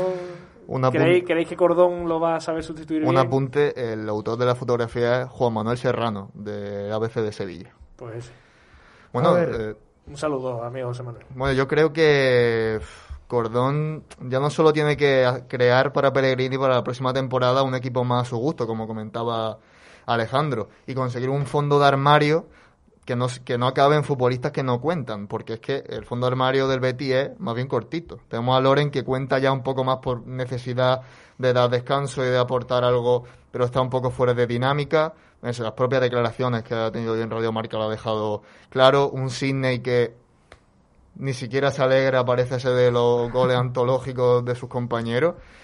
Y eso son dos retos muy importantes, pero eh, sustituir a Mandy, que lleva muchas temporadas en el Betis, siendo prácticamente un fijo, y un Emerson que de un Betis que venía con muy mala experiencia en el lateral derecho, llega un futbolista que al principio, bueno, el típico brasileño que al final vuelve a su país, que no cuajaba, que le faltaban muchas cosas. Que dijo, que, recuerdo que dijo en unas declaraciones que tenía cositas de Cafú y aquí no lo tomamos ya cachondeo, ¿eh, Emerson. Sí, al principio, fue un, al principio fue un futbolista que se hablaba más de él por la operación con la que había llegado con el Barcelona que por lo que podía ofrecer, porque yo creo que no nos lo tomamos al principio muy en serio a Emerson. Y han ido pasando el tiempo y, y acabó, pues bueno, haciéndose con la titularidad y siendo prácticamente un fijo que comentaba Pedro que se acerca a los 3.000 minutos esta temporada. O sea, mm. tiene que estar ya totalmente frito. Eh, si el Barcelona no eh, finalmente se lo queda, el Betis va a recibir esos 9 millones, que no es mucho dinero para suplir a un futbolista, hablando de un cambio de pieza, aprovechando ese dinero. No es mucho dinero para hacerse con un lateral en la situación en la que estamos, que vaya a dar el nivel inmediato, porque la próxima temporada, jugando tres competiciones, no se pueden hacer muchos experimentos con futbolistas, O, no, o no se puede fallar mucho y más con el dinero que va a haber en caja. Y luego el tema de Mandy, un central que va a dejar cero euros, que es titular, uno de los capitanes, un jugador consagrado. Y yo creo que ir. No sé cuál de las dos bajas es más difícil de suplir. Pero que Mandy es lo malo conocido, ¿eh? bueno, malo, malo, bueno, malo. El 2021 de Mandy lo hemos comentado varias veces. Sí, sí, pero que en, global, en su etapa en el Betis, es más lo malo conocido que lo bueno por Pero lo, global ahora no te sirve de nada, a ti te sirve lo que te va a dar la temporada que viene. Sí, ya, pero es que si yo ya el verano Podemos analizar, claro, si analizamos el, rendimiento de Mandy en global, hay, luces y sombras, no sé cuál de las dos más, la verdad, pero aún así, de cara a la temporada que viene, ¿quién no firma que se quede Mandy? Hombre, a ver, claro, yo entre, entre que se vaya gratis y que se quede, prefiero que se quede, pero que tampoco es una pérdida muy grande. Sí, a mí sí me lo parece, sobre todo porque es de 0 euros. Ya, claro. O sea, ¿cuántos centrales libres hay al nivel de Mandy este año? Es que yo creo que el 2021 de Mandy ha sido un nivel muy bueno. Y sobre todo para. O sea, me parece una faceta que necesita el equipo que le ha salido de balón, que hay Mandy me parece no sé si. Es que es una locura. No sé si uno de los mejores de, Europa. No lo sé. En salida de balón. Salida de balón, sí. En salida de balón me parece que puede estar ahí. Pero mira, has hecho una pregunta. ¿Cuántos centrales a cero euros te pueden salir del nivel de Mandí? Ahí está la cuestión. Víctor Ruiz. Ese es el problema. Pero Víctor Ruiz Pero Víctor Ruiz no creo que sea tampoco un nivel de Mandí. Creo que Mandí está por encima, creo yo. Sí, bueno, quizás un poco, pero lo que te quiero decir que, que mm, en ese sentido confiaría un poco en Antonio Cordón, pero no por nada, sino porque hace nueve meses pensábamos, como habéis dicho Bernie, que mm, eh, Víctor Ruiz era fondo de armario. Era un poco un coste cero para que la plantilla no fuese tan corta.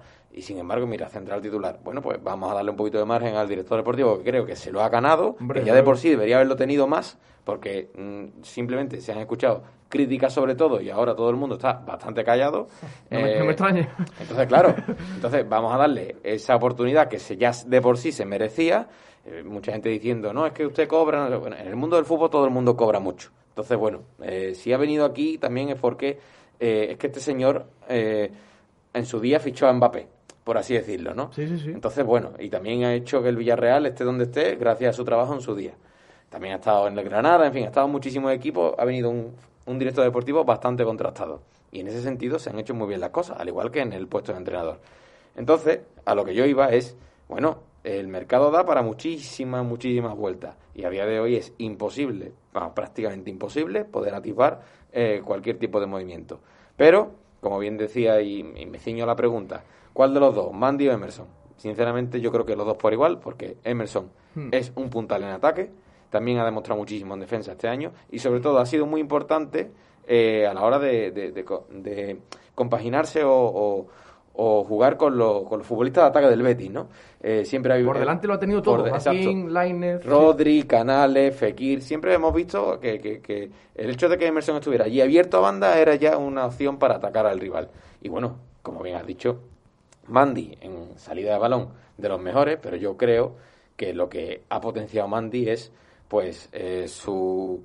Eh, figura física eh, defensiva, eh, ha estado muy bien al corte, ha estado muy bien por arriba, eh, sobre todo yo creo que se ha mm, juntado muy bien con, con, ese tridente Guido, Víctor Ruiz a la hora de claro, hacer... es que Guido también, claro. De doble, en fin, no sé, yo creo que ha sido un poco en conjunto todo, ¿no? Pero si, si no recordáis mal o si estoy equivocado, el año que que es que Pesela lo venden a, a Italia, a la Fiorentina, ¿no? A la Fiorentina, que es el primer año Setién. Claro, Setién es el que decide quedarse con Mandy, si no recuerdo mal, ¿no? Por, la salida de balón. Por la salida de balón.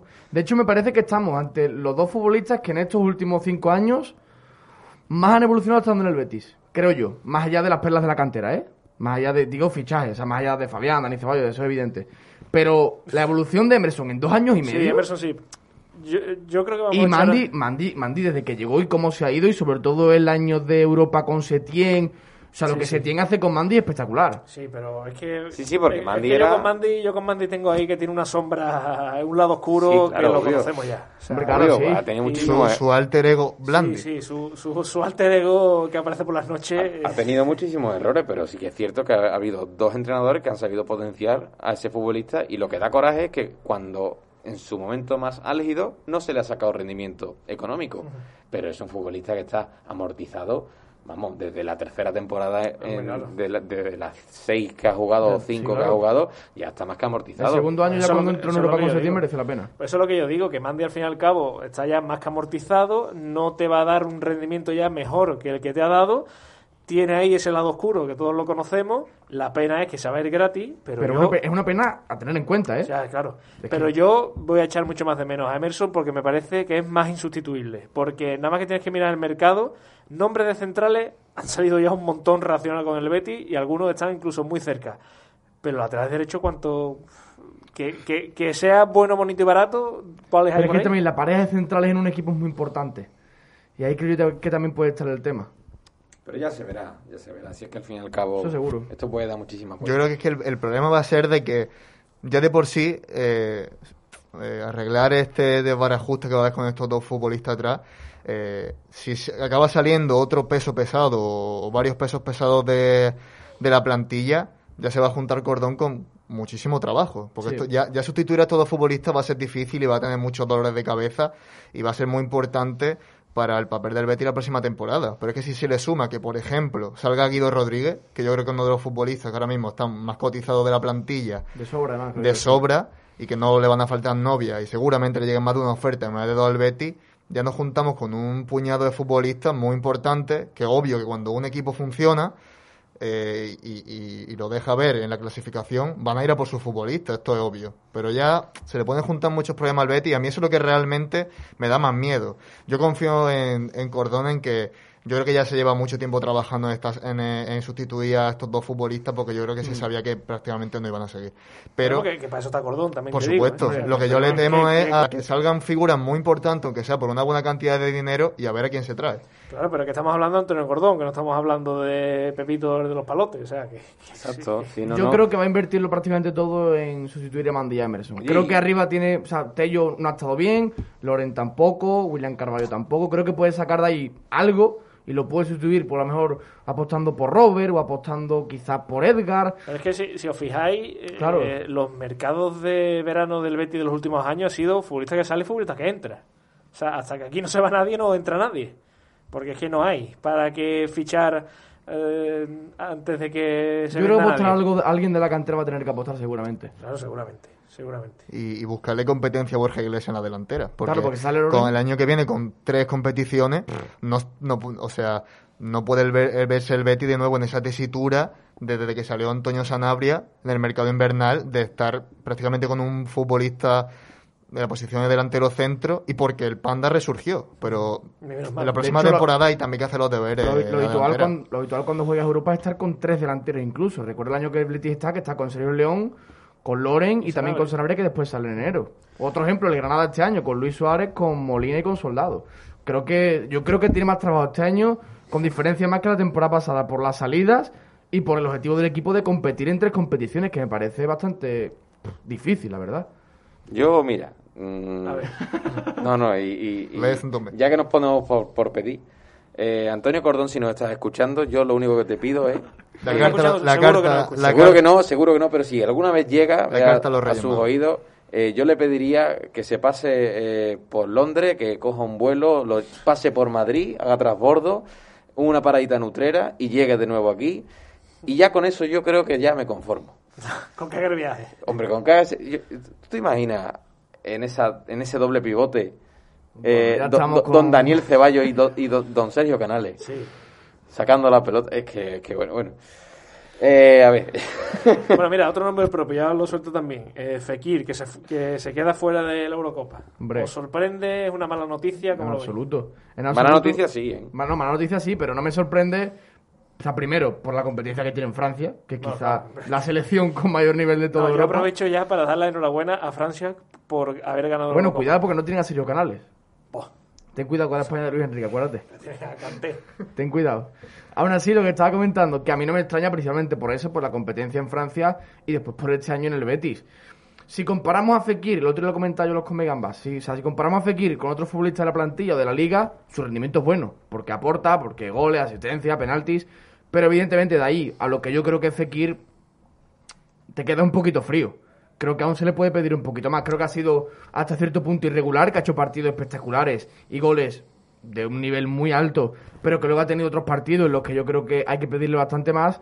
Tampoco ha sido, o sea, yo creo que cuando ha estado en su pico alto de rendimiento, cuando mejor estaba en forma, no ha terminado de estar afinado de cara a puerta, el derby, otros partidos de enero y de febrero, y, y además creo que ha llegado a este tramo final de temporada frito físicamente. Ha llegado frito y la primera parte de otro día frente al Huesca lo vimos. Si a esto le sumamos, como he comentado, la competencia en Francia, pues era muy Como complicado. yo, yo incluso le, le añadiría a lo de Pedro el tema de que en muchos partidos se ha borrado. O sea, eh, muchas amarillas tontas, llegan sanciones por acumulación de tarjetas amarillas por esas manitas en la cara, por soltar las manos, que la- las expulsiones. Es que al final se va haciendo una bola, ¿no? Yo creo que que- Fekir, la calidad de Fekir es incuestionable, pero yo creo que le está pesando mucho ese nombre y ese dorsal. Pero al final es una mala noticia, ¿eh? porque en el supuesto caso de que el Betis diga, mira, es que lo tenemos que vender porque nos salva el verano, no es lo mismo vender a un futbolista que está en su casa de vacaciones que a, a otro que acaba de venir de ganar la Eurocopa. Pero- bueno, pero el Betis no está en la obligación de vender a Fekir, está en la obligación de vender a, Bueno. uno, de los, a uno de los pesos pesados. No lo sabemos. No, y aparte, Fekir no, no sería una buena venta, me refiero. Eh, no sé si hay unos porcentajes para Lyon, para el propio jugador. Sí, sí. Yo creo que ahí el Betis no saldría ganando. no, en absoluto. Eh, saldría ganando más, por ejemplo, eh, la venta de William Carballo. Eso sí que es mala noticia que no vaya con Portugal, por ejemplo. Eh, quizás, eh, ojalá que si tiene... que es el 50% del Barça. pues, por, por ponerte ese ejemplo también, eh, si tiene que salir algún que otro jugador peso pesado a día de hoy, como por ejemplo, pues, por ejemplo pueden ser Guido o Canales, que sean por una cifra, pues que el Betis diga, hombre, es que lo tengo que vender porque me resuelve la papeleta y porque encima es que es un precio pues asequible o, o uno más que asequible adaptado a su rendimiento. Entonces, bueno, eh, yo creo que, que Fekir no sería una buena venta. Y sí que es cierto, yo creo que este verano va a haber muchísimo intercambio, más que, más que aportaciones o más que fichajes eh, a tocateja, por así decirlo. Yo creo que va a haber cesiones con derecho a tanteo en otros años. Derecho a roce, sí. No, pero, pero bueno, eh, yo, yo, yo creo que, que, que el Betty Como la NBA con el draft.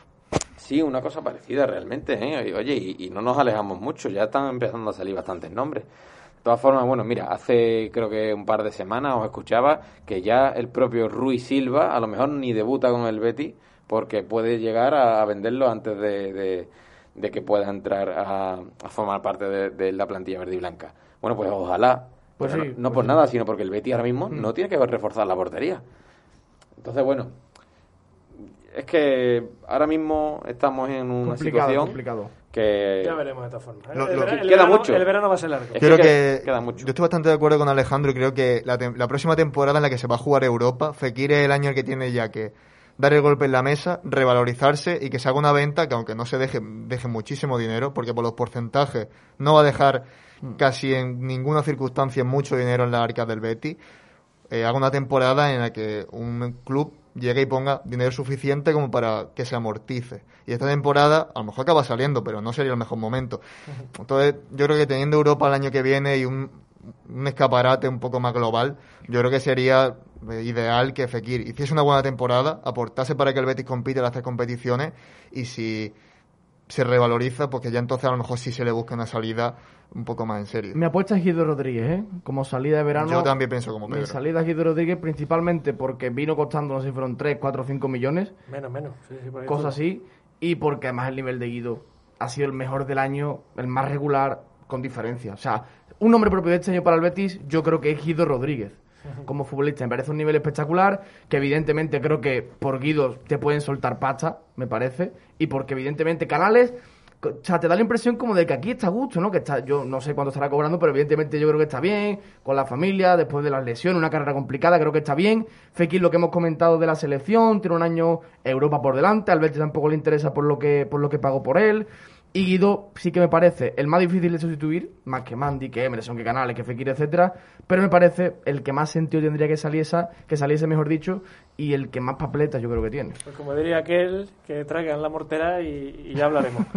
eh, vamos a meternos ya en modo previa, ¿no? En estos últimos 10 minutitos largos que nos quedan de programa, como hacemos siempre, Bernie, el último rival de la temporada Cuéntanos cómo llega este Celta de Vigo al partido de este sábado. Pues The Last Dance, ¿no? Como el, documental de Michael Jordan, pues el Betis se enfrentará en Balaído, el Celta de Vigo, en esta última jornada. Un Celta que llega octavo con 53 puntos, 14 victorias, 11 empates y 12 derrotas, 53 goles a favor, 50 y 54 goles en contra y que va a terminar la temporada en esa posición pase lo que pase.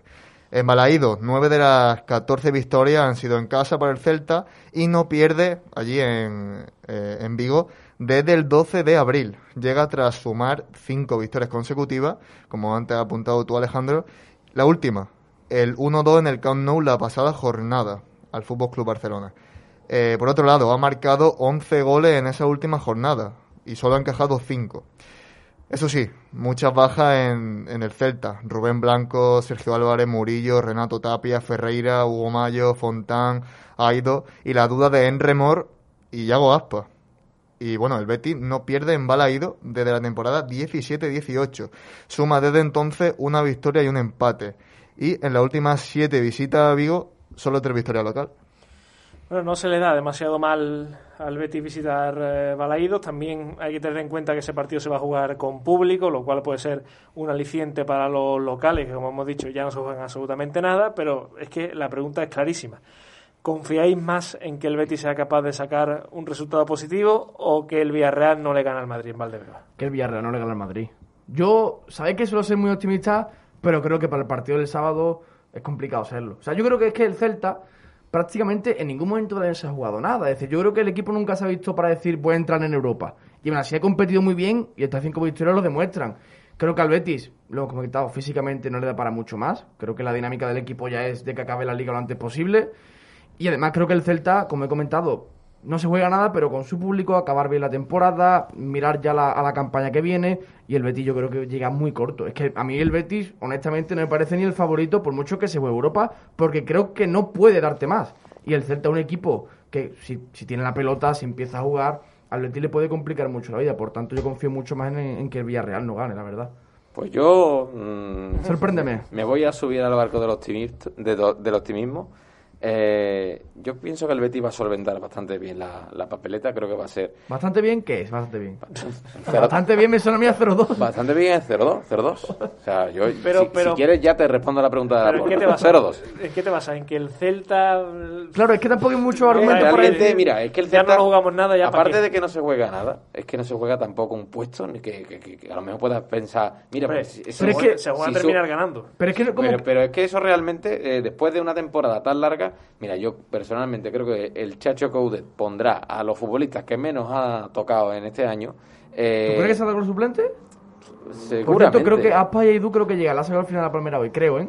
Pero sí, creo. Están ahí eh, las dudas. Yo, yo sinceramente, y también te tienes que poner un poco en la piel de los futbolistas, el Celta que lleva un año que ha sido un poquito duro, sobre todo al principio, porque estaba Ya, sí. coqueteando con los puestos de descenso. Después de que sí que es, cierto que viene una, en una buena dinámica, pero ya ahora mismo no se juega absolutamente nada. Los futbolistas cuando... Es que no van a meter la pierna igual para que tú ahora te lesiones y te pases una, eh, unas vacaciones jodido con unas cayolas. Eso es muy rebuscado. Y ¿eh? Aguaspa, que viene de lesión, que lo mismo Yo- lo llama yo- Luis Enrique. Mira, si, si, a lo mejor, a lo mejor, ¿eh? Si el Celta se jugase que si queda a lo mejor noveno o, o décimo porque tiene dos detrás y te está jugando millones, que, que, que ¿Es hombre, matemáticamente octavo ya? Matemáticamente, no puede. Octavo, octavo. O sea, que, es que a- aunque le, ven- que acabe 20-0, eh, acaba evidentemente el octavo y no, no tiene eh, posibilidad de, de- de cambiar su posición Eh, en eh, liga. queda noveno. Es que a mí el Celta es un equipo que me, que me ha dado la impresión todo el año, con, lo- con el Chacho Coudet, de decir, voy a jugar bien po- po- porque me alegra jugar bien al fútbol. Porque Sí, quiero jugar bien al fútbol. Pero si no te digo que no, pero de que- verdad que no, no me ha dado la impresión de estar jugándose algo en ningún momento. Por Simplemente por es un dormir- equipo... Por dormir mejor después. Es un equipo que tiene mucha calidad, es un equipo muy alegre y a mí me da la impresión eso de no me estoy jugando nada, pero quiero arreglar la temporada lo mejor posible y es Du- un equipo muy dudo, alegre. Dudo, evidentemente, que le regalen el partido, pero por ejemplo, pasó el otro día con el Cádiz-Elche, que vimos que el Elche en la segunda parte pasa por encima del Cádiz, eh, que parecía aquello como con ju- los jugadores del Elche como aviones. Y es normal, es que se están jugando a quedarse en primera. Y los del Cádiz, pues bueno, había puesto el portero suplente. eh, Ahí estaban los chavales. ¿no? eh, y, no, no, no, eh, pero, pero es No, sí, normal. sí, sí, te el Cádiz ya está, de- como se suele decir, en chancla. Puede Y- ser, puede ser que el Celta y tampoco yo- vaya yo así, no- sí. De verdad, no veo al Celta poniéndole en, Pero- en serios aprietos al, a este Betty, Yo creo que se sí. supone... Pero aún así yo confío en que el Villarreal no le va a ganar Madrid.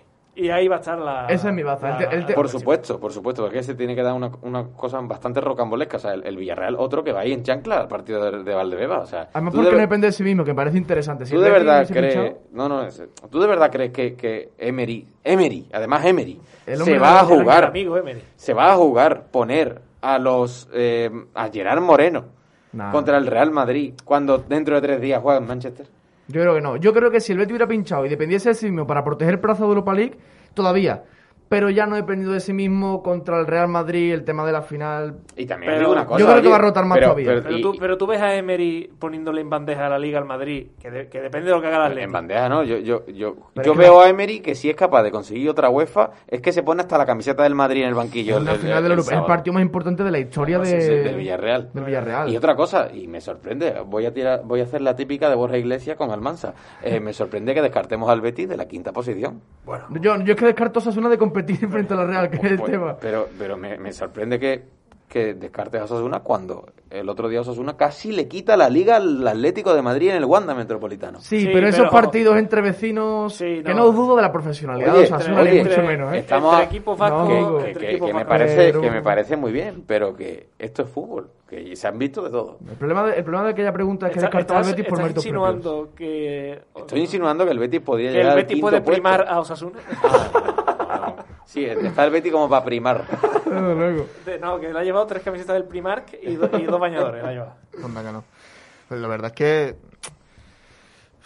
tanto- es que veo tan, tan factible la- tanto la opinión de Pedro como la de Alejandro, pero es que yo creo que el Celta. No sé, eh, hablábamos hace ya varios programas de que es que era un partido muy importante porque el- iba a tener lo que el, el Betis iba a tener ese partido para una cosa o para otra, incluso para entrar en Europa, pero es que ya el Celta es que no se juega nada. Pero es que tampoco veo al Betis con capacidad de, de imponerse. Es que el Betis está tan frito ya, Mm. aunque sí, que, que el, el Villarreal jue- juega contra el Real Madrid, que el Celta ya le da exactamente igual, que lo mismo juegan los suplentes. Pero es que veo al Betis tan frito y ya no va, o sea, de nuevo jugar contra un Huesca que, pese a que se juega la vida, el Huesca, y no tiró ni una vez a puerta.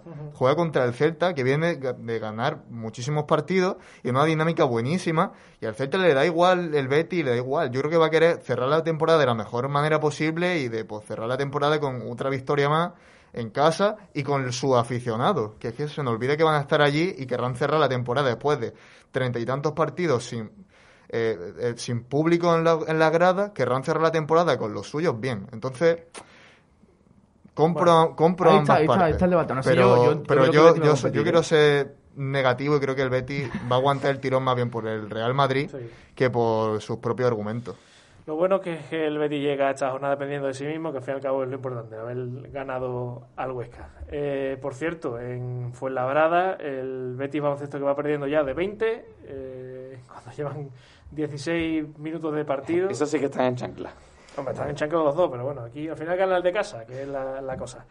Bueno, eh, nos despedimos por, por esta semana ya. Eh, penúltimo programa del año, Bernie. Ha sido un placer tenerte aquí esta tarde. Pues como siempre, después de volver a este formato un poquito más largo, eh, contar con la compañía de Alejandro, que llevamos mucho tiempo sin, sin verlo por aquí, pues nada, eh, esperar a que el Betis gane y a un último programa que va a ser muy pero que muy especial.